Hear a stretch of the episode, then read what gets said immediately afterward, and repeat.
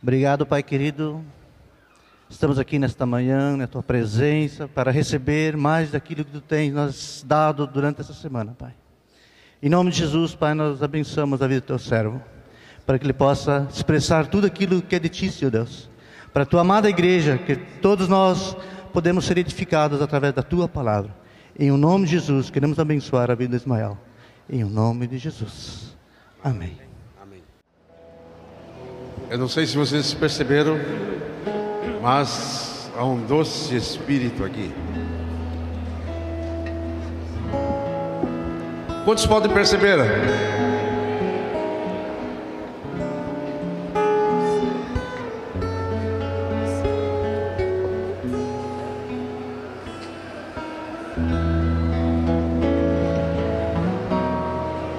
Há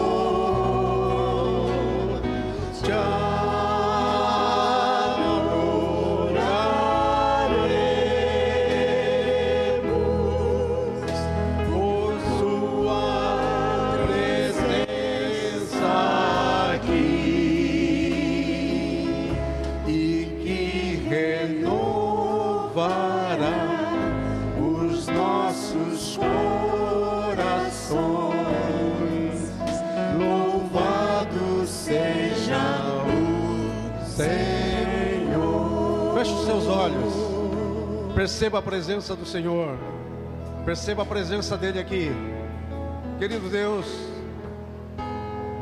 tua arca está aqui, Senhor. Tua Shekinah, tua glória, Senhor. Tua presença, Jesus, ressuscitado. Querido Espírito Santo, tua presença se faz sentir neste lugar. E nós queremos glorificar o nome do nosso Deus. Feche os seus olhos agora e perceba a presença dele aqui.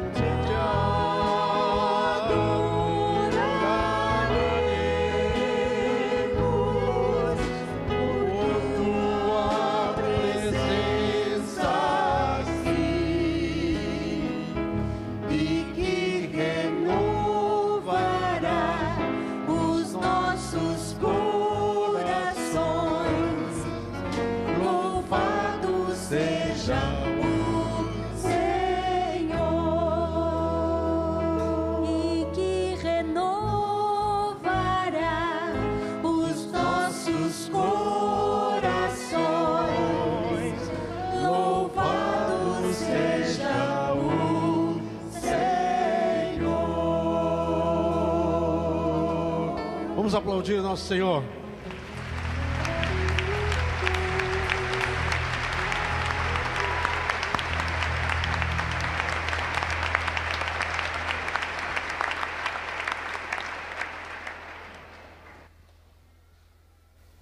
Quero começar essa manhã dizendo que hoje é um dia de festa. Nosso Deus é um Deus de festa. Tanto que ele ordenou no Velho Testamento algumas festas. Uma delas se chamava Páscoa. E a outra que eu quero ligar com essa festa chamava Pentecostes. Duas grandes festas. Páscoa e Pentecostes. Nós também gostamos de festas.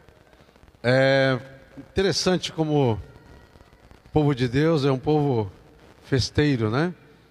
Tem aniversário do primeiro ano de nascimento. a criancinha nem sabe o que é aquilo, né? Mas os pais fazem uma festa para a criança. E depois aquele tradicional festa de 15 anos. Depois, lá na Argentina, aqui não vejo muito comum, mas na Argentina, quando se completa 50 anos, 60 anos, 70 anos, faz-se uma festa. Festa de formatura, festa de casamento. Ah, nós gostamos de festa. Bodas de ouro, bodas de prata, Deus também gosta de festa. Nosso Deus é um Deus alegre. E ele tão, gosta tanto de festa que ele estabeleceu algumas festas.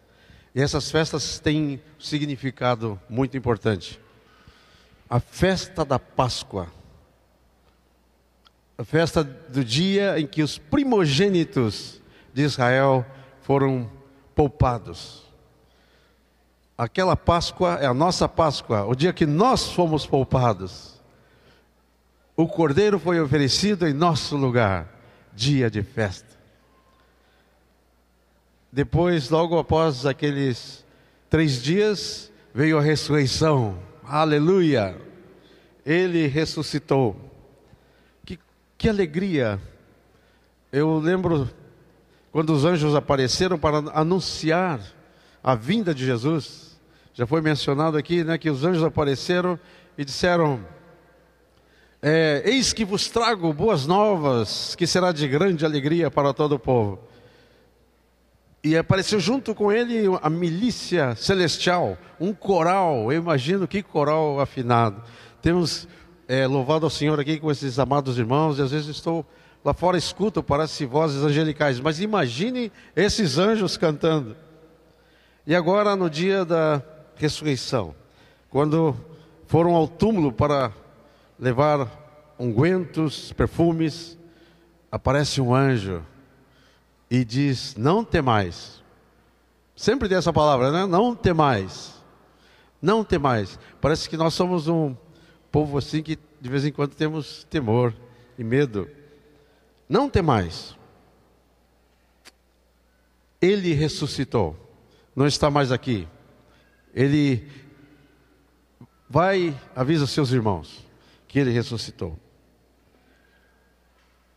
Páscoa e Pentecostes.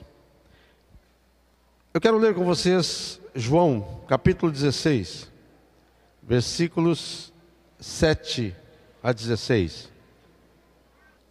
João, capítulo 16, versículo 7 a 16. Mas eu vos digo a verdade: convém-vos que eu vá, porque se eu não for, o Consolador não virá para vós outros. Se, porém, eu for, eu vou-lo enviarei. Quando ele vier, convencerá o mundo do pecado, da justiça e do juízo. Do pecado, porque não creem em mim da justiça, porque eu vou para o Pai e não me vereis mais, do juízo, porque o príncipe deste mundo já está julgado. Tenho ainda muito que vos dizer, mas não, mas vós não o podeis suportar agora. Quando vier, porém, o Espírito da Verdade, ele vos guiará toda a verdade, porque não falará por si mesmo, mas dirá tudo o que tiver ouvido, e vos anunciará as coisas que hão de vir. Ele me glorificará, porque há de receber do que é meu, e vou-lo há de anunciar. Tudo quanto o Pai tem é meu, por isso é que vos disse que há de receber do que é meu, e vou-lo há de anunciar. Um pouco e não mais me vereis. E outra vez um pouco e ver-me-eis.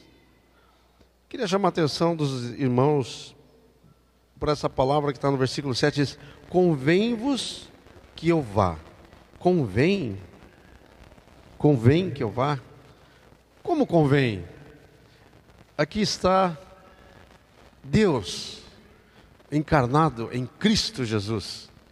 E ele era jovem ainda, 33 anos. Tem alguém aqui com 33 anos? Levanta a mão, moça ou rapaz. Alguém com 33 anos? Olha lá, tem, tem um rapaz ali com 33 anos, jovem, novinho, né? Quase a metade da minha idade. E ele dizendo: convém que eu vá, tão cedo. Não parece que seria melhor ele ficar? Ele não poderia ficar até hoje? Matusalém viveu 969 anos, quase um milênio. Se Matusalém viveu quase um milênio, Jesus podia viver dois milênios e estaria vivo até hoje. Não teria passado pela morte. Mas Jesus diz: Convém-vos que eu vá. E a pergunta é: por quê? Tão cedo? Por quê? Aí ele dá a resposta: porque se eu não for, o consolador não virá. Convém que eu vá. Quem é esse consolador? Ele diz também: enviarei outro consolador. Esse outro, a palavra quer dizer outro da mesma espécie, igual, semelhante. Esse outro é igual o outro consolador, como eu. Mas é melhor que eu vá porque eu vou enviar o outro. E é melhor que o outro venha. Por quê? Porque Jesus estava limitado a um corpo. Mas agora o outro consolador não estaria mais limitado a um corpo. Agora ele vem como o Espírito que pode habitar em cada um de nós. Quem é o Espírito Santo? Muitas vezes, ontem mesmo Moisés estava comentando comigo que muitas pessoas têm dificuldade de entender que o Espírito Santo é uma pessoa, é uma personalidade. Lá pelo século III surgiu um, um tal de Ário que dizia que só existe o Deus Pai, que Jesus é uma criação do Pai e que o Espírito Santo é a força de Deus na terra. E a partir desse, ário surgiram várias doutrinas é, erradas sobre a Trindade. Mas eu quero dizer que a palavra de Deus, que é a nossa nosso guia, onde não podemos ficar em dúvida, quando Jesus falou: errais por não conhecer o poder de Deus nem as Escrituras nem a palavra de Deus. A palavra de Deus diz que o Espírito Santo é Deus. Ele é chamado nas Escrituras como Espírito de Deus. Ele é chamado como Espírito Santo. Ele é chamado como Espírito de Cristo. Quando Ananias e Safira mentiu ao Espírito Santo, Pedro disse: Vocês não mentiram a homem, mas vocês mentiram a Deus. Eles tinham mentido ao Espírito Santo, mas Pedro disse: vocês mentiram a Deus. Jesus chega a dizer que todo pecado de blasfêmia será perdoado, mas não a blasfêmia contra o Espírito Santo.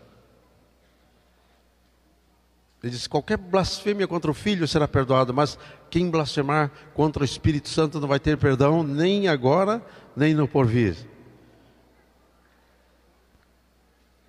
A palavra também chama de Espírito de Cristo. É, o apóstolo estava para ir para Betínia, mas disse: O Espírito de Cristo me impediu. Então, para nós é difícil entender. Para nós, um mais um mais um são três. E na, na matemática de Deus é um mais um mais um é um. Mas é um Deus, mas são três pessoas. Difícil para nós, né? É o Pai, é uma personalidade. O Espírito Santo é uma personalidade. Jesus é uma personalidade. E depois eles se juntam. E ali em João 14, 23 diz: Viremos. Quando diz, quando eu for, eu voltarei. Vocês, vou deixar vocês por um pouco, mas depois viremos e faremos nele morada. Agora você é morada do Senhor. O Espírito Santo, ele tem uma personalidade própria. Você tem uma identidade. Você é, é o único, não tem outro igual. Você tem uma identidade. Você tem um corpo, você tem uma alma, você tem o Espírito. O Espírito Santo é uma pessoa. Você sabe que o Espírito Santo se alegra? Sabe que o Espírito Santo se entristece? Palavra de Deus diz: Não entristeçais o Espírito Santo. Você sabe que você pode apagar o Espírito Santo? Como que nós podemos entristecer o Espírito Santo? Começa pelo nome dele, né? Ele é santo. Quando você faz alguma coisa que não é santa, você vai entristecê-lo. Sábado passado, Erasmo estava nos trazendo uma palavra de uma coisa que muito entristece o Espírito Santo. É quando não perdoamos. Se você não perdoa, você entristece o Espírito Santo. E alguns, nós ouvimos naquela palavra, diz assim: Não, eu. E aquele irmão lá? Você, você perdoou todo mundo? Perdoei. E aquele irmão? E aquela irmã? Não, não tenho nada com ele. Aí está o problema. Era para ter alguma coisa com ele. Eu, eu já perdoei, mas eu não quero encontrar com ele. Ele fica lá e eu fico cá. Sabe o que você está fazendo? Você está entristecendo o Espírito Santo. Porque o perdão não é uma coisa opcional. O perdão é, se você não perdoar, tampouco vosso Pai Celestial vai perdoar você. E depois de entristecido, você vai apagando o Espírito Santo. Quando nós começamos a cauterizar a nossa consciência, o Espírito Santo fala algumas coisas para nós e nós ouvimos e dizemos não. Depois ouvimos e dizemos não. Depois ouvimos e dizemos não. Vai cauterizando. Tive uma experiência que vocês já conhecem, mas Teve uma época da minha vida que eu entristecia o Espírito Santo, mas eu tinha uma, uma, uma saída muito do jeitinho brasileiro. Eu sabia que estava entristecendo o Espírito Santo, mas eu dizia assim: quando chegar na ceia, aí eu me acerto com ele. E ficava, e eh, como a ceia é uma vez por mês, né? Então tinha 29 dias. No dia anterior, me acertava. E Deus é tão misericordioso que me perdoava. Eu fui usando esse artifício por algum tempo. Mas sabe o que eu estava fazendo? Eu estava entristecendo o Espírito Santo. Eu estava apagando o Espírito Santo. Eu estava cauterizando a minha consciência. Aí eu comecei a me assustar. Sabe o que aconteceu? Senhor, quero acertar contigo. Tenha ceia amanhã. E quando chegou na ceia, parece que minha oração não tinha passado do teto. E eu vi que eu tinha entristecido o Espírito Santo. Eu vi que eu tinha apagado o Espírito Santo, mas aí eu já não sabia mais como soprar para acender aquela brasinha. Foi necessário que Deus usasse uma outra coisa comigo para me recuperar. Sabe o que ele usou? Disciplina. Foi aí que eu fui disciplinado. Foi aí que tive alguns ossos quebrados. Foi aí que a misericórdia de Deus me alcançou e me trouxe de volta porque eu estava indo para o caminho de morte. Eu estava me enganando a mim mesmo. Eu estava apagando o Espírito Santo. Queridos, não entristeça o Espírito Santo. Não apague o Espírito Santo.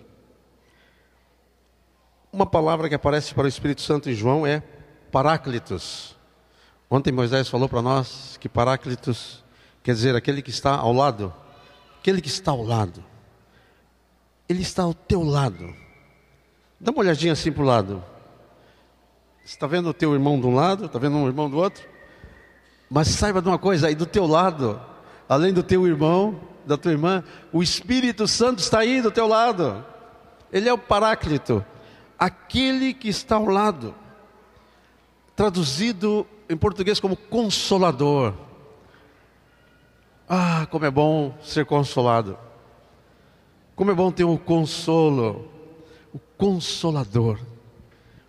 Eu vou enviar para vocês o consolador. Vou enviar outro consolador. Quando Jesus estava aqui e havia alguma dificuldade entre os discípulos, eles tinham um consolador. Eles tinham Jesus. Jesus, vem cá. Jesus consolava eles, Jesus ensinava eles, Jesus abraçava eles, Jesus repreendia eles, Jesus corrigia com amor. O que vocês estavam conversando pelo caminho? Sentem aqui, vou explicar para vocês. Explicava, eles ficavam olhando e eles viam Jesus fazendo as coisas. Jesus era o fortalecedor. Outra coisa que fala do Consolador. O Consolador, o Paráclitos também tem uma função. Ele é advogado. Advogado. Quem é nosso advogado junto ao Pai? Jesus. Né? Isso que fala em 1 João. Filhinhos, estas coisas vos escrevemos para que não pequeis. Se todavia alguém pecar, temos advogado junto ao Pai, Jesus Cristo, o justo. Ele é nosso advogado. Amados, a palavra de Deus ali em João diz: se andarmos na luz, como Ele está na luz, o sangue de Jesus nos purifica de quantos pecados?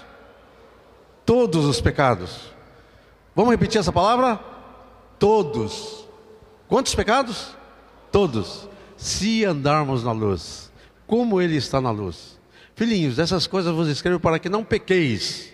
Se todavia alguém pecar, temos advogado junto ao Pai, Jesus Cristo, o justo. Mas Jesus disse assim: Eu vou para o Pai e vou enviar outro, outro igual. Se Jesus é advogado nosso, que, que o Espírito Santo é? Outro advogado. Faz algum tempo atrás aí, eu precisei de um advogado. Nós temos um site da igreja e, e lá no site foi colocado algo sobre disciplina, correção dos filhos.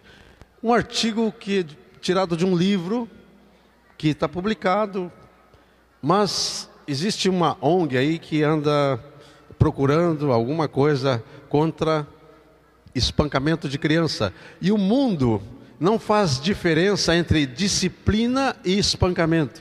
Tem uma grande diferença, né? A palavra de Deus é contra toda violência, contra toda violência, principalmente contra crianças e adolescentes. Mas a Bíblia ensina: corrige teu filho no caminho, ensina o caminho que deve andar. Ainda quando for velho, não se desviará dele. Mas uma dessas ONGs que não conhece o Senhor denunciou o Ministério Público, estadual, federal, e eu precisei de um advogado. Graças a Deus, o irmão está aqui, né? Foi meu advogado. Ele, ele me tornei cliente dele. E ele foi lá para me defender. O advogado defende as nossas causas. Você sabia que você tem um advogado junto ao pai? Sabe o nome dele? Se ele dá o cartãozinho dele, advogado, doutor Jesus Cristo. ele nos chama de doutor, né? mas ele é o especialista. Ele é teu advogado. Quando você precisa, diante do Pai. Quando vem aquele acusador lá diante do Pai dizendo ele pecou, ele falhou, ele caiu de novo, ele falou, ele fez o que não devia. Aí o pai olha para o lado e lá vem o advogado. Vem Jesus e diz: Pai, realmente ele pecou.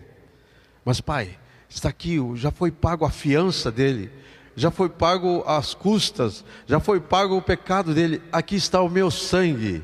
E quando o pai vê o sangue do cordeiro, diz: Está bem, meu filho, esse está perdoado. José, a Maria, o Antônio, você está perdoado. É nosso advogado. Agora, o Consolador veio e ele é o advogado aqui. E quem é o cliente do Espírito Santo? Agora, o doutor Espírito Santo. Quem é o cliente dele? Você vai dizer, sou eu. Não, não é você. Aqui, o cliente do Espírito Santo é Jesus. O Espírito Santo é advogado de Jesus, ele defende os interesses de Jesus na sua vida. Por isso que muitas vezes nós apagamos ele, entristecemos ele, sabe por quê? A gente não está muito interessado no, nos interesses de Jesus. Muitas vezes nós queremos os nossos interesses e deixamos então o Espírito Santo, fica aí dentro do armário aí, que agora eu vou cuidar dos meus interesses. E o Espírito Santo entra em em luta conosco. Não, vem cá, Ismael, vem cá, Antônio, vem cá, Maria. Eu vou defender os interesses do meu cliente.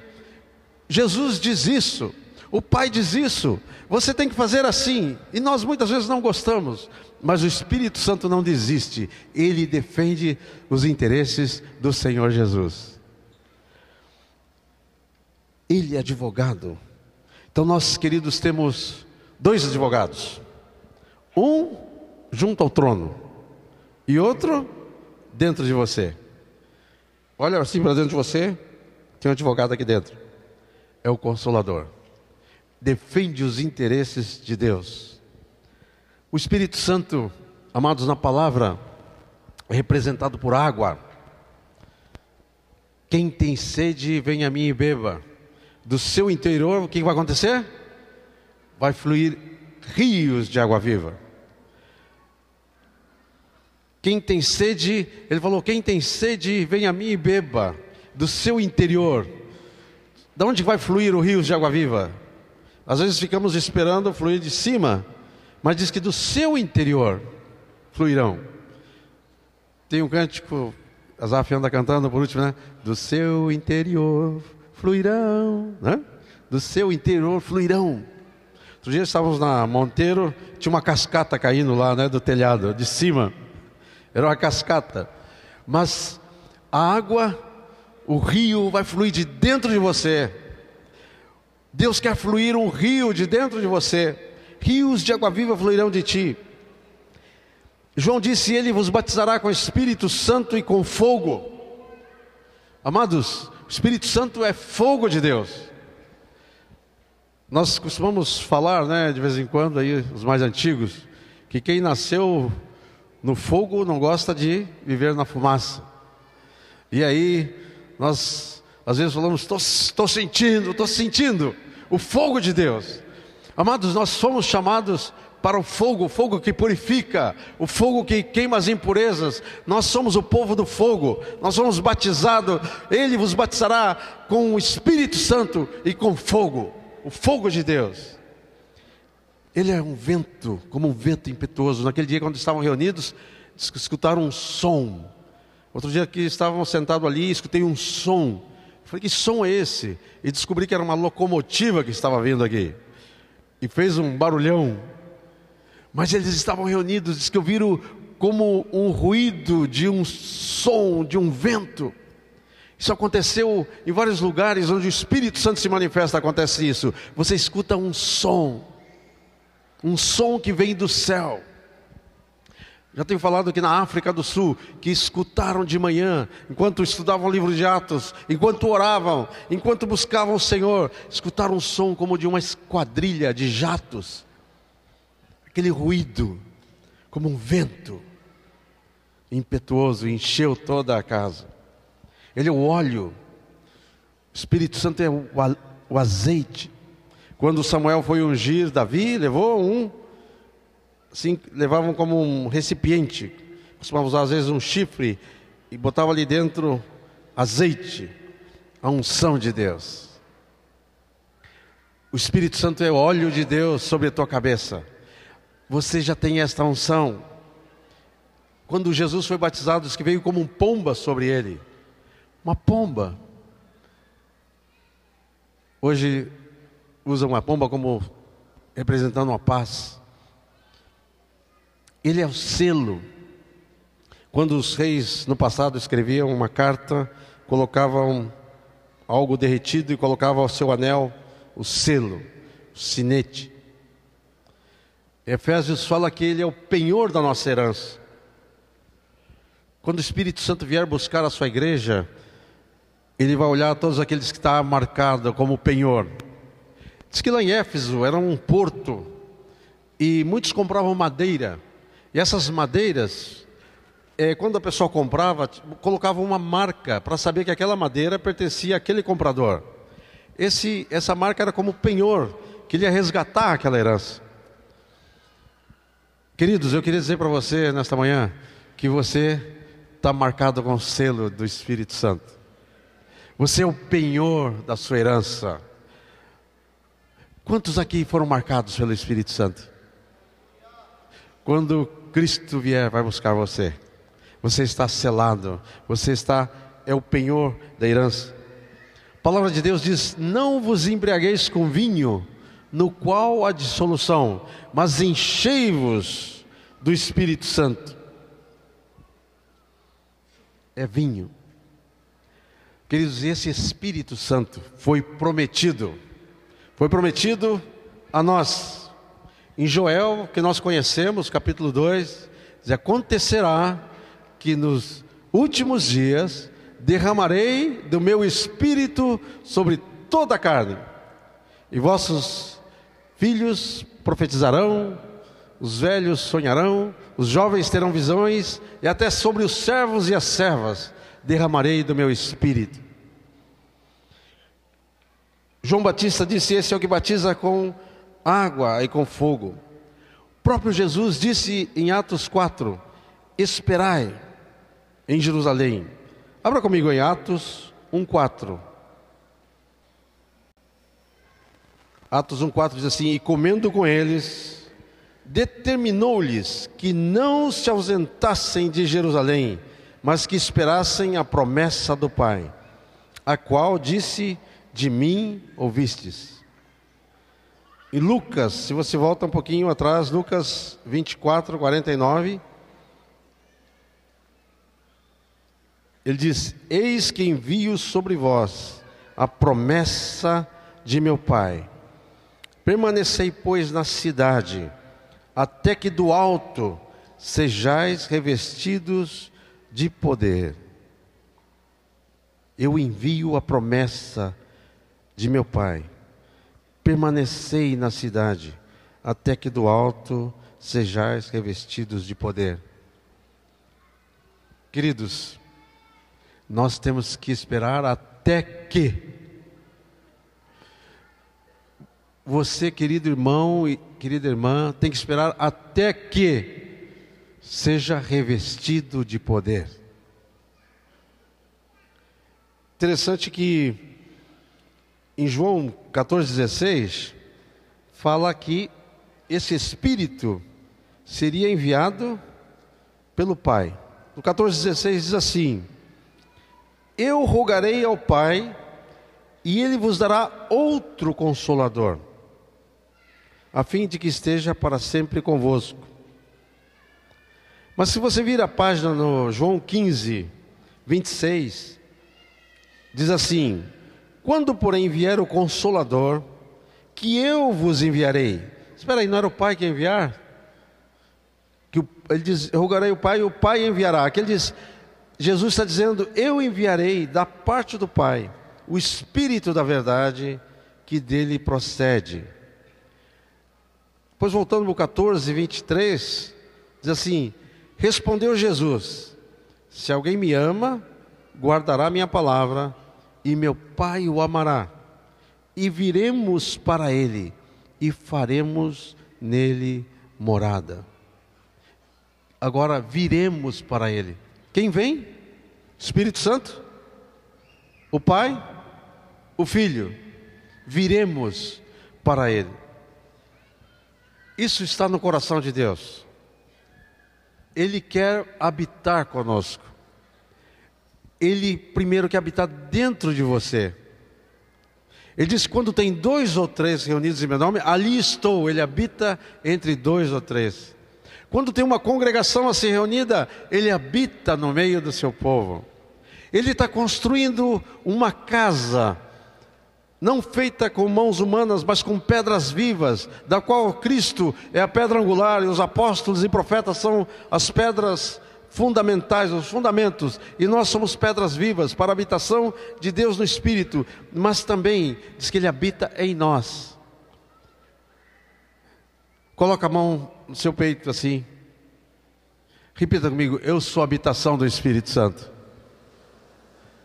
Mais forte. Eu sou a habitação do Espírito Santo. Por isso a palavra diz: Não sabeis que sois santuários de Deus?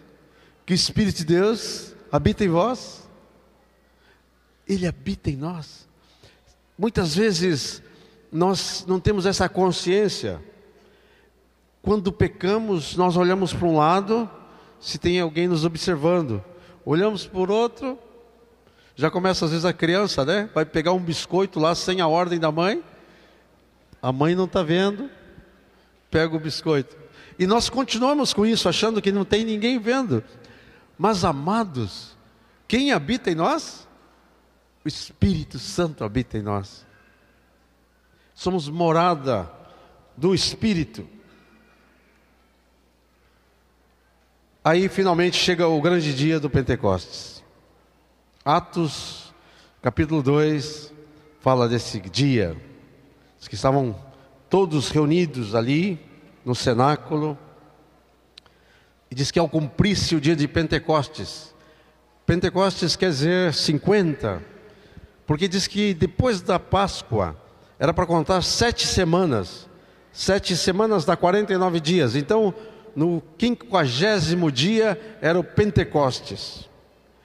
E no versículo 1 do capítulo 2 diz: Ao cumprir-se o dia de Pentecostes, estavam todos reunidos no mesmo lugar. Nós sabemos que era aquela, aquela congregação composta de 120 pessoas.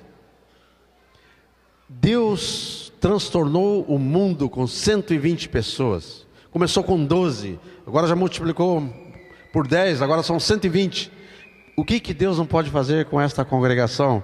que pelo menos dez vezes 120. Eles estavam reunidos e de repente veio do céu um som como de um vento impetuoso.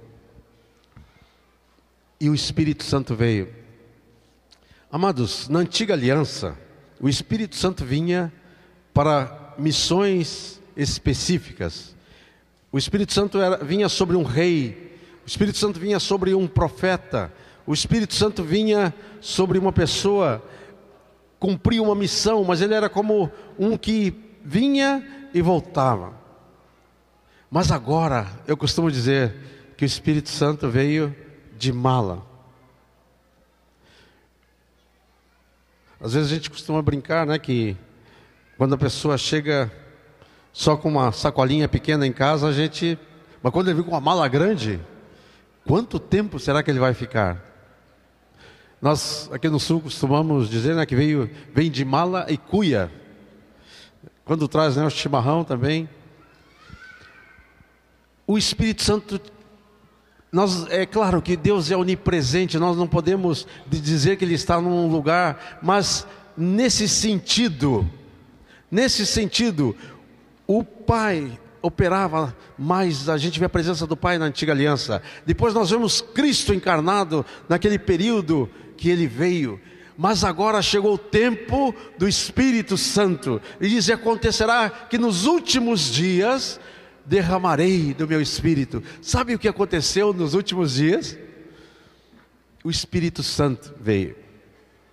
Assim como Jesus veio, Agora o Espírito Santo veio. É interessante que nós lembramos bem ah, o Natal, que a gente fala o dia que Jesus veio, que Jesus se encarnou, mas às vezes não lembramos bem o dia que é considerado o dia da vinda do Espírito Santo. Sabe quando é? No Pentecostes. Daqui a sete semanas. Mas ele já veio.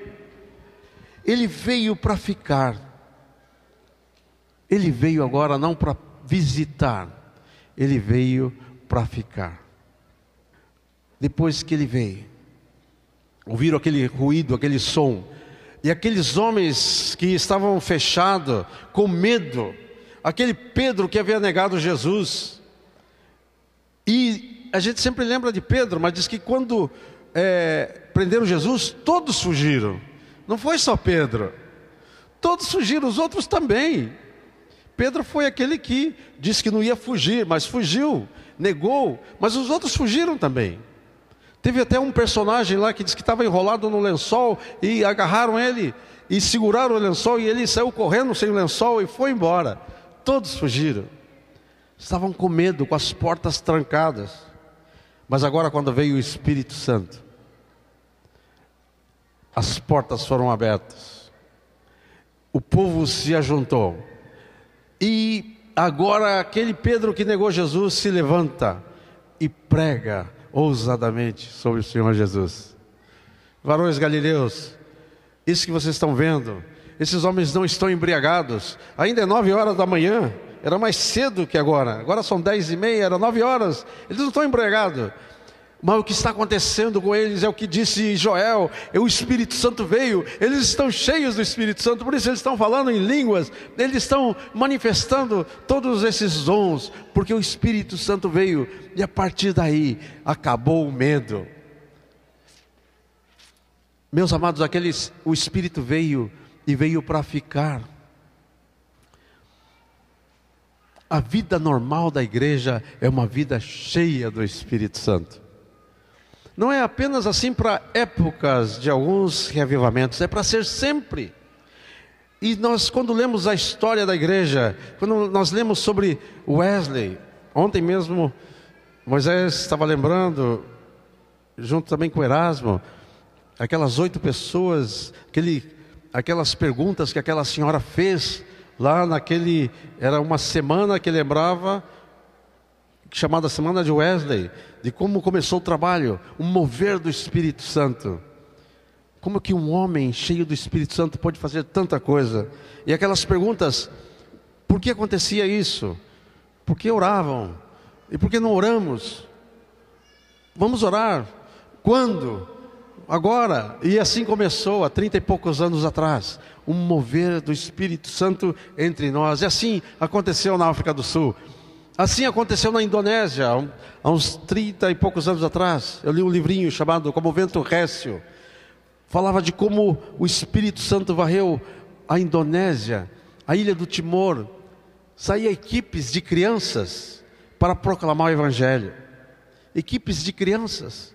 Havia, naqueles dias, é, eles não tinham o fruto da videira para tomar o vinho.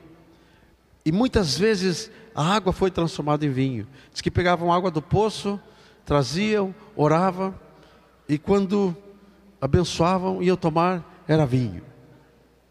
porque os, estes sinais seguirão aos que creem. O que está acontecendo hoje na Coreia do Sul?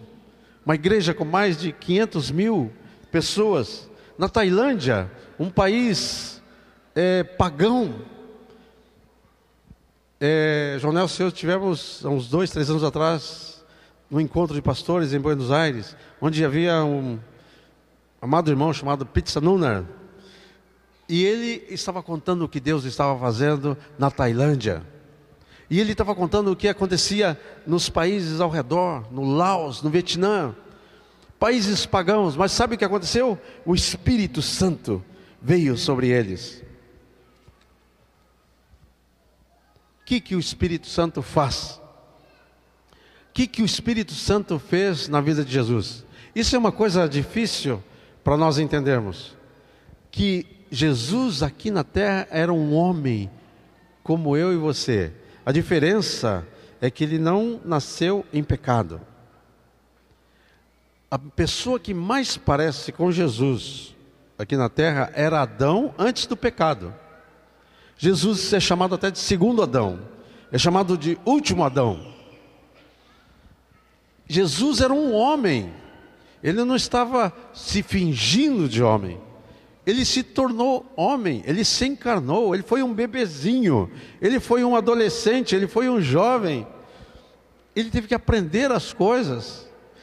Mas a palavra de Deus diz: como Deus ungiu a Jesus de Nazaré com Espírito Santo e poder, o qual andou por toda parte, fazendo bem e curando todos os oprimidos do diabo, por quê? Porque Deus era com ele.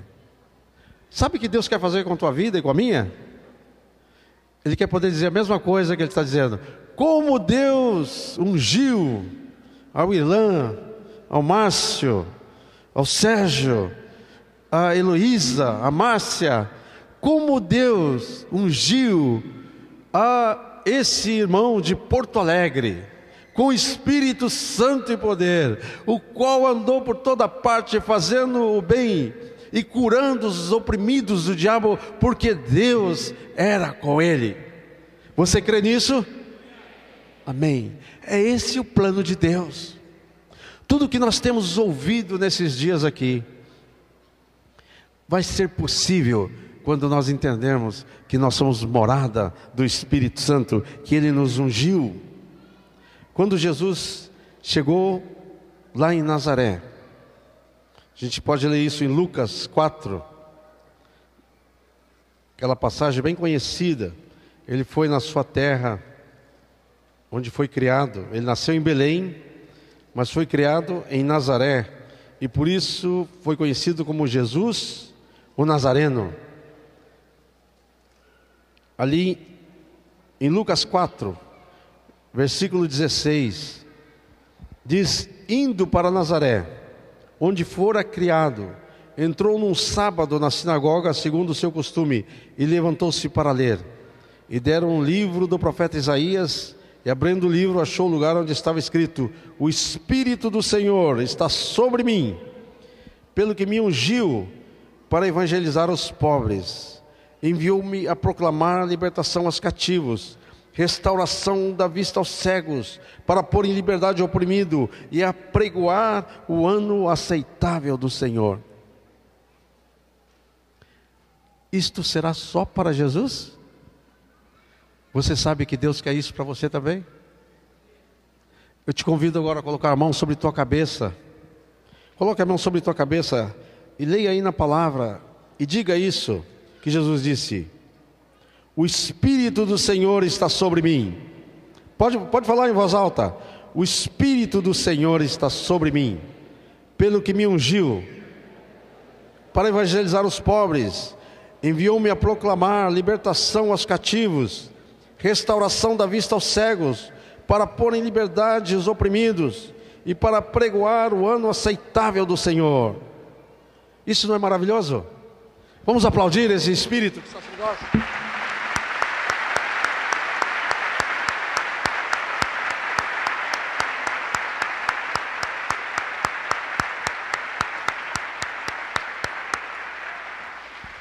Esse Espírito quer, ele habita em você, ele quer te guiar. Quando os apóstolos queriam ir para Betínia, o Espírito diz: Não, não vai agora. O Espírito Santo veio para te guiar. Não ande por tua conta. Ele veio para iluminar, trazer revelação. Nós não podemos viver só com nossa mente humana, nós precisamos de revelação, intuição do Espírito Santo. Ele é o autor e ele é o intérprete da palavra. Ele confirma que somos filhos de Deus. Você já teve, às vezes, dúvida se é filho de Deus? Eu quero confessar para você que já tive. Eu olhava para a minha vida, olhava os meus frutos, e Jesus diz: pelos frutos conhecereis. Eu falei, pelos meus frutos. Mas tem uma coisa, meus irmãos, diz que o próprio Espírito testifica com o nosso espírito que somos filhos de Deus. Você precisa ter essa confirmação no seu interior, que você é filho de Deus. Queria dizer que tem duas, dois aspectos do Espírito Santo. Um é chamado o batismo no Espírito Santo, e isso acontece uma vez. Quando você é batizado nas águas, é uma vez. Batizado em Cristo Jesus. Quando você é batizado no Espírito Santo, também você é batizado uma vez. É o teu Pentecostes. Mas existe uma outra coisa que o Espírito faz, é o enchimento. Isso pode repetir várias vezes. Aliás, eu creio que deve ser diariamente. Como diz, tome a sua cruz dia a dia e me siga. Da mesma maneira diz, encha-se do Espírito dia a dia. A palavra de Deus diz: Não vos embriagueis com vinho no qual há dissolução, mas enchei-vos do Espírito Santo. É um mandamento, não é uma, uma pergunta opcional. Olha, se você quiser, seria bom se você ficasse cheio do Espírito Santo. Mas é um mandamento, a palavra diz: enchei-vos do Espírito Santo. Falando entre vós com salmos, hinos e cânticos espirituais, louvando a Deus Sabe uma maneira de encher-se do Espírito Santo? Com louvor. Se tem uma coisa que apaga o Espírito Santo, entristece o Espírito Santo, sabe o que é? Queixa, murmuração. E como a gente gosta de murmurar, né? A gente tem que estar vigiando para não murmurar. Como é fácil murmurar? Ah, o, olha só, o cachorro virou lixo. Olha, o, o, o cano estragou. Olha esse trânsito que horrível que está. Olha o governo. Olha isso. Nós vamos encontrar mil coisas para se queixar. Mas você vai encontrar um milhão de coisas para louvar a Deus. Amém? Louve ao Senhor.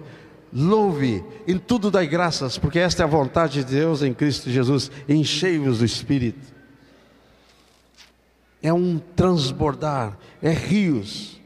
Quando você está cheio do Espírito Santo, quando você se enche do Espírito Santo, vai ter algumas evidências, e uma delas é o fruto do Espírito, que está em Gálatas 5, 22.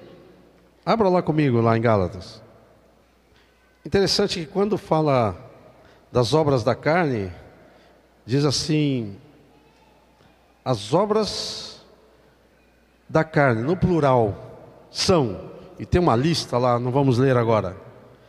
Mas quando fala do espírito, eh, do, do, fruto do espírito, não diz assim os frutos do espírito, diz o fruto. É como se fosse um fruto só, como se fosse uma laranja que tem muitos gomos. E nesses gomos do fruto do espírito vai ter amor, alegria. Olha lá comigo, amor. Vamos falar juntos? Amor, alegria, paz, longanimidade, benignidade, bondade, fidelidade, mansidão, domínio próprio, contra essas coisas uma lei. São, é um fruto só com nove aspectos. É como os que me antecederam disseram. Cada assunto desse aqui daria para um retiro, né? Só falar sobre esses frutos aqui. Mas aqui está o segredo, queridos, da vida cristã. Diz assim: andai no espírito e jamais satisfareis a concupiscência da carne. Esse é o segredo. Qual o segredo da vida cristã? Andai no Espírito. Você não precisa lembrar de todos os mandamentos, os todos os 357 mandamentos da lei de Moisés. Você precisa andar no Espírito. Quando você andar no Espírito, você vai ter amor. Um termômetro. Tem alguém que você não está amando? Então isso não é do Espírito. Alegria. Diz que a alegria do Senhor é a nossa força. Eu gosto, eu tenho mencionado isso, eu gosto do título desse livro, O Povo Mais Feliz da Terra. Isso é um testemunho do nosso irmão Demo Chakarian. Nós devemos ser o povo mais feliz da terra, nós somos o povo de Deus, somos o povo salvo, somos o povo que tem o Espírito Santo. Paz, paz com Deus. Ah, já foi feita a paz. Eu não estou mais em inimizade com Deus, eu já fui reconciliado com Ele. Eu não estou mais em inimizade com meu irmão. Eu estou em paz comigo mesmo. Eu tenho uma paz interior. Longanimidade. Aquele pavio longo, né? Benignidade. Benigno. Bondade. Bondade. Jesus era bondoso. Quando Jesus curava alguém, ele curava porque ele era bondoso, não era apenas para demonstrar. Ele diz que tinha compaixão. Até aquele rico que foi embora diz: Jesus, Jesus o amou. Era bondoso. Mansidão. Você não vai ver uma pessoa cheia do Espírito Santo iracundo, briguento, violento. Quem está cheio do Espírito Santo é manso, porque Jesus disse: Vinde, aprendei de mim, que sou manso e humilde de coração. Domínio próprio. Ah, eu não consegui me dominar. Já viu essa frase? Eu não aguentei. É claro que você não vai aguentar. Você não pode, mas se o Espírito Santo estiver em você, você vai ser um cordeirinho vai ser manso. Quando você está cheio do Espírito Santo, você pode manifestar os dons. Tem quatro lugares que aparecem os dons. 1 Pedro 4 fala os dons de falar, os dons de servir. Outro dia o Macir estava dizendo que tinha um discipulinho que ele viu o discípulo falando com contato e o discípulo diz assim: na Bíblia tem dois dons: é o dom de falar e o dom de ouvir. Eu tenho o dom de falar, você tem o dom de ouvir. Na verdade, ali em Pedro diz o dom de, da fala e o dom de servir, né? o dom de ouvir. Efésios fala daqueles homens dons, apóstolos, profetas, evangelistas, pastores e mestres. Romanos 12 tem uma lista de dons de servir, de dons da graça. Mas em 1 Coríntios 12, dá um, uma lista de dons que nós chamamos de dons espirituais, manifestação do, do Espírito Santo, dons de revelação. E aqui só estou dando uma pincelada assim, né? Nós podemos dividir aqueles, aquelas manifestações do Espírito Santo, que são nove, em três conjuntos. Primeiro seria os dons de revelação. Palavra de sabedoria, palavra de conhecimento, discernimento de espírito. Existem dons comuns a todos os santos. Qual é o dom comum a todos os santos? De ser testemunha e proclamadores. Isso é para quem? Para todos, né? pastor tem que fazer isso? Tem que ser testemunho proclamador? O apóstolo tem que fazer isso? O, o que fala em línguas tem que fazer isso? Então existe um, um, um dom comum a todos os santos, que é ser proclamador. Vamos repetir para guardar bem? Existe um dom comum, sermos proclamadores. Isso está em Atos 1:8. Recebereis poder ao descer sobre vós o Espírito Santo, sereis o quê? Testemunhas. Isso é comum a todos. Mas existem dons específicos, manifestação específica, dom, palavra de sabedoria, palavra de conhecimento, discernimento de espírito. Muitas vezes nós vemos uma pessoa falando pelo espírito, mas que espírito é esse? Existe o espírito do homem, existe espíritos de demônios, existe espírito de Deus. Então tem que ter discernimento de espírito. Nós não, nós, esse dom existe para não sermos enganados.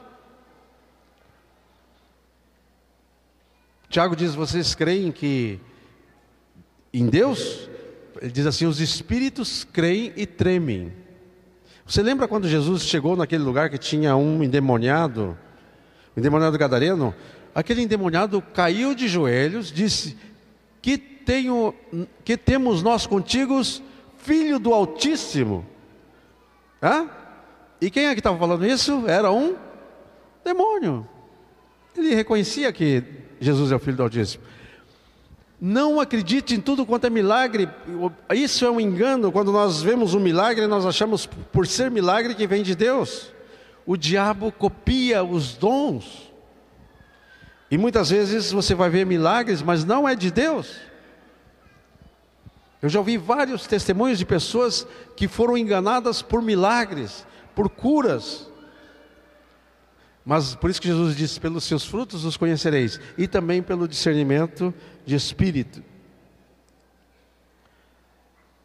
Outros dons, chamados dons vocais, ou dons, dons da fala, línguas, interpretação de línguas, profecias. Aqui é o da fala, línguas, interpretação de línguas.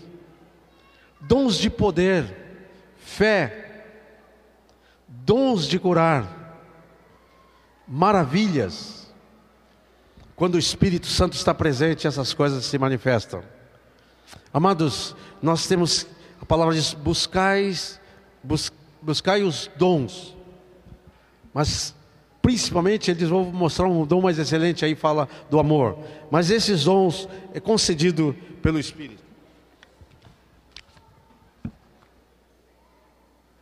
Quero dizer para vocês, queridos, que quando a gente está nas Forças Armadas, eu servi lá um pouco tempo, lá na Marinha, uma das coisas é um dos exercícios é camuflagem. Temos algum militar por aqui? Vamos ver. Quem, quem é militar aqui? Tem um ali, outro, outro ali. Quem, quem já foi militar aí? Já passou pelo exército? Ó, tem uma turma aí, exército, marinha, aeronáutica. Uma das coisas é camuflagem. Você tem que se camuflar para que o inimigo não possa te ver. Agora, sabe de uma coisa? Tem muito discípulo andando camuflado. A gente não consegue perceber que ele é discípulo. Está camuflado. Eu quero dizer para você uma coisa: é difícil camuflar uma pessoa cheia do Espírito Santo. Alguém logo vai descobrir ele. Ele não consegue esconder. Tem até uma historiazinha que eu vi para ilustrar isso. Uma vez, diz que uma igreja bem tradicional ia receber a visita do bispo. E aquela igreja não podia dizer aleluia, nada, era um silêncio que se ouvia as moscas voarem. E tinha um irmãozinho lá, cheio do espírito, e ele não aguentava, ele dizia glória a Deus, aleluia. E, e aquele pastor daquela congregação no interior ia receber visita do bispo, disse: Olha, o bispo vai vir aí, por favor, não dê glória a Deus, não dê aleluia, não grita, fica quieto. E aquele irmãozinho era bem simplesinho, falou: se você ficar quieto, eu vou te dar uma botina. E o bispo foi pregar, e começou a pregar. E a pregação do bispo estava boa. E aquele irmão estava segurando a boca para não dar um glória a Deus. Finalmente ele não aguentou mais e disse: com botina ou sem botina, glória a Deus. Ele não conseguiu esconder. Querido, quando você está cheio do Espírito Santo, você não vai conseguir esconder. Você vai ter unção. Sabe, unção é uma credencial. Quando chega um, um embaixador, ele se apresenta ao presidente, ele traz as suas credenciais. Ele tem uma credencial para representar aquele país.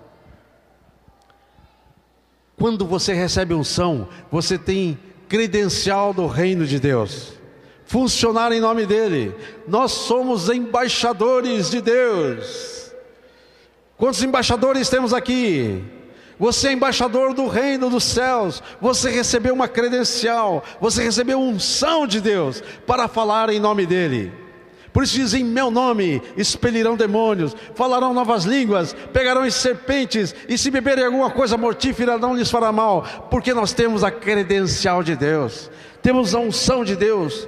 Recebereis poder esperar e até receber o poder. E esse poder, amados, não é só para chacoalhar e dar uns pulos. Que bom que a gente faz isso. E é bom dar glória a Deus, é bom pular. Mas esse poder é principalmente para vencer a carne.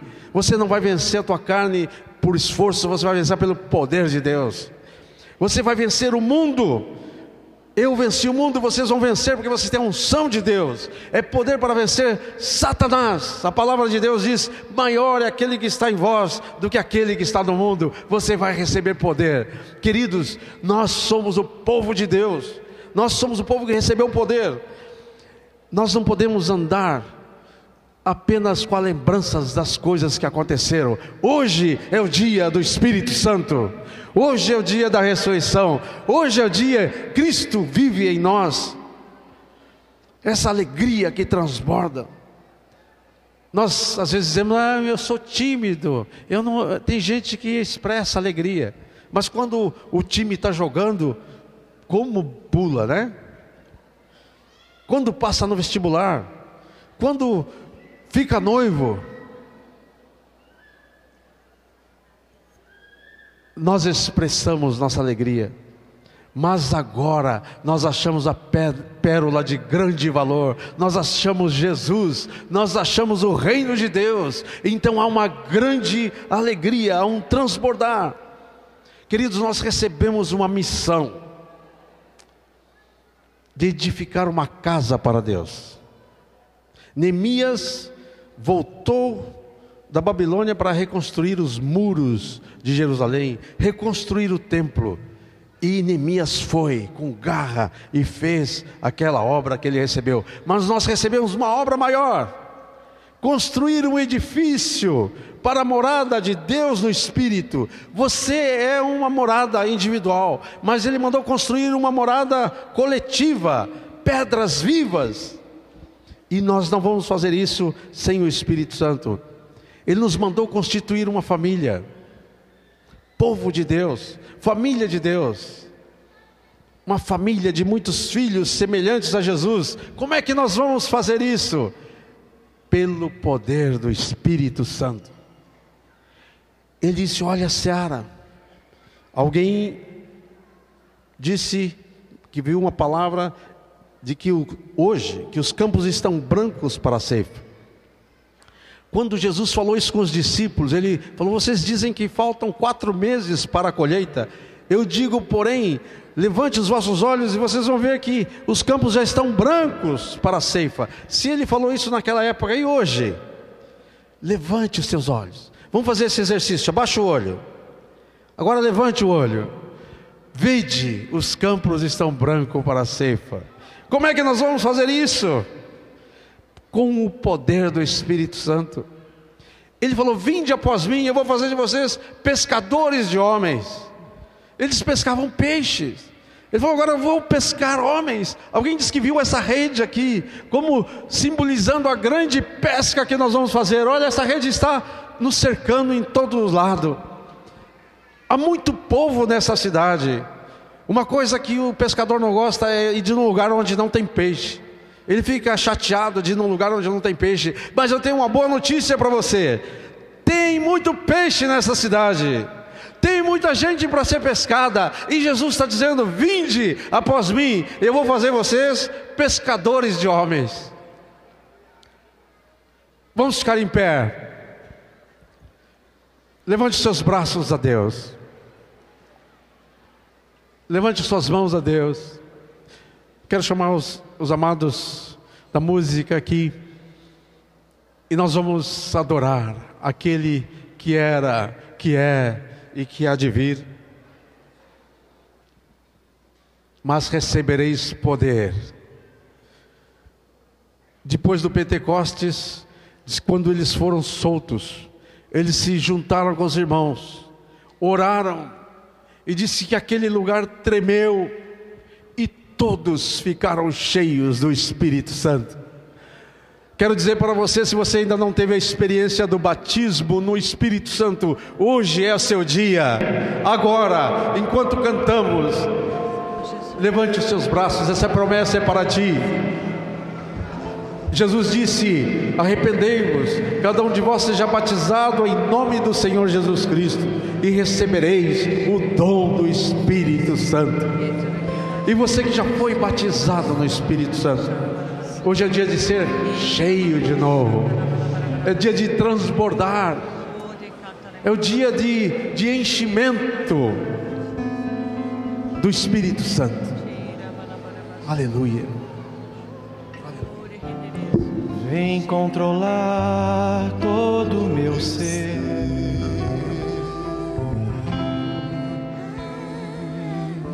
Dirigir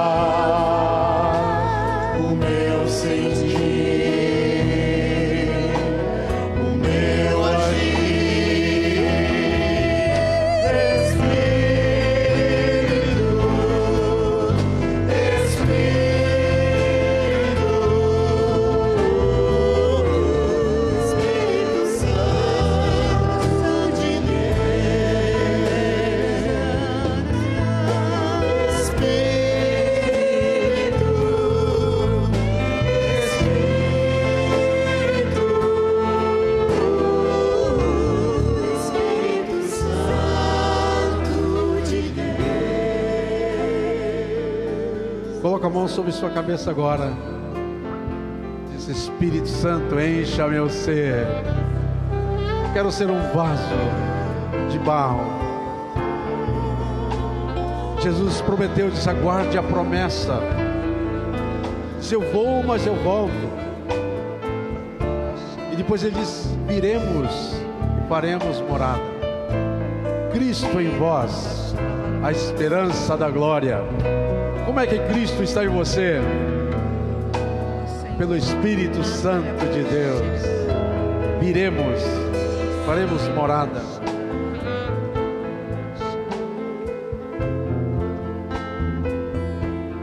Es- Espírito Santo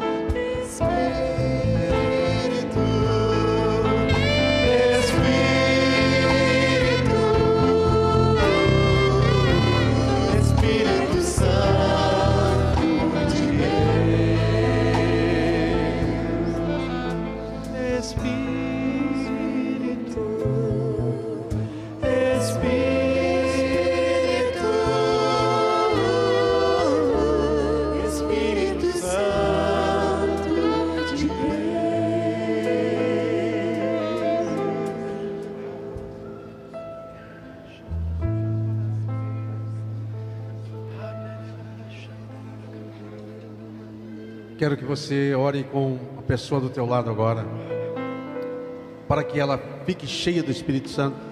Se você ainda não foi batizado no Espírito Santo agora, essa promessa é para ti. Se você quer um novo enchimento, ore por mim. Ore por mim. O corpo ministra para o corpo agora. A unção do Espírito Santo está nesse lugar.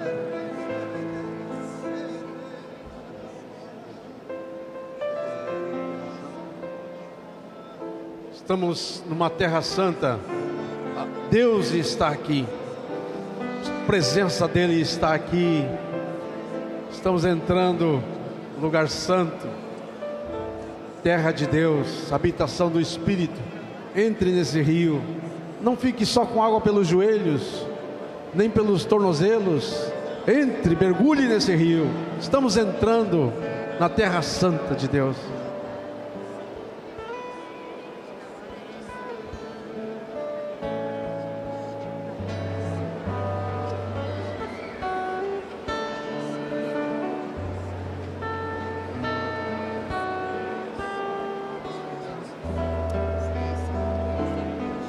Ore sobre teu irmão, muito pode por sua eficácia a súplica do justo.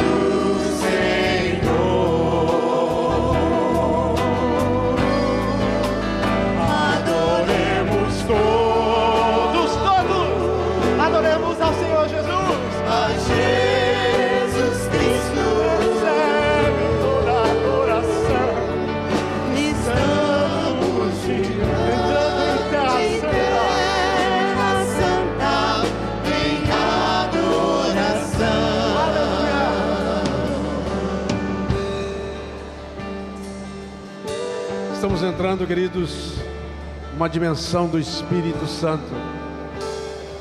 Aqueles 120 saíram ali em Jerusalém e encheram a cidade. E depois, já Jerusalém não podia contê-los, foram pela Judéia, Samaria e até os confins da terra, porque estavam cheios do Espírito Santo. Queridos, há um desafio de Deus para nós, para os nossos dias. Estamos vivendo em dias que os profetas gostariam de participar. Os dias que antecedem a volta do Senhor. É dias de derramamento do Espírito Santo, dias de manifestação do poder, do poder de Deus. Esta cidade pode ser abalada, esse estado, esta nação, se nós aqui estivermos cheios do Espírito Santo. É isso que Deus quer fazer: nos tomar, nos renovar, nos encher de novo, nos fazer transbordar da Sua presença. Nós somos encarregados de levar a presença de Deus. em todo lugar que pisar a planta dos nossos pés. Estamos entrando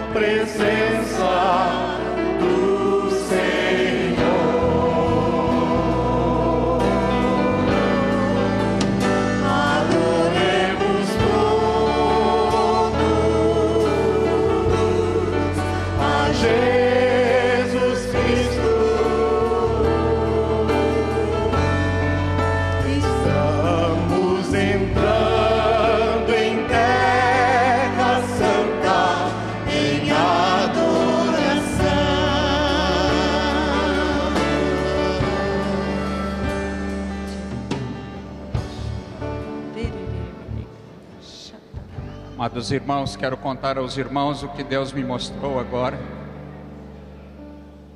Estava conversando com meus irmãos e tive uma visão. Não sei se os irmãos já viram um olho d'água. Sabem o que é um olho d'água? Os mais velhos sabem, né? Os mais novos talvez nunca tenham visto isso. Na fazenda da Alzira, os pais dela tinham um olho d'água embaixo de uma árvore. E quando nós passávamos a cavalo para o campo, nós parávamos naquele lugar, tirávamos a sujeira ao redor e íamos trabalhar. Quando voltávamos, aquele lugar estava com uma água geladinha uma água gostosa. Todos nós nos servíamos daquela água e quanto mais nós bebíamos, mais brotava água do fundo. E a gente percebe no olho d'água vindo a água para fora. Assim é a nossa vida com o Espírito Santo. O Espírito Santo em nós, amado, ele nunca cessa. Ele vai fluindo como rios de água viva no nosso interior. Jesus não disse que nós receberíamos de fora alguma coisa, ele diz que é de dentro de nós que flui como rios. Não busca nada de fora porque é terreno. O Espírito Santo veio habitar em nós, ele está dentro de nós. Nós precisamos honrar ele que habita em nós e deixar ele fluir. Ele faz isso como se fosse uma fonte a jorrar, um olho d'água. Quem tem sede, vem a mim e beba. As pessoas estão com sede, elas vão chegar em nós, nós vamos chegar nelas e elas vão beber desse Espírito Santo que flui de dentro de nós. Não precisa nenhum esforço, amados. Nenhum esforço. Flui, Senhor. Os que não se encontraram com Cristo, sim, esses precisam recebê-lo. Mas quando tu recebe a Jesus, é para sempre. Ele está dentro de nós. E ele vai renovando o seu fruto em nós. Ele vai renovando o que é dele em nós. Essa visão é muito linda, amados, porque ela brota como o rio, ela não para, tem água fresca para saciar a sede de muitos, e é na tua vida, não é no outro, é na tua vida, é na tua vida é na tua vida. Flui, ó Senhor Jesus, flui como rios, flui, flui. Aleluia.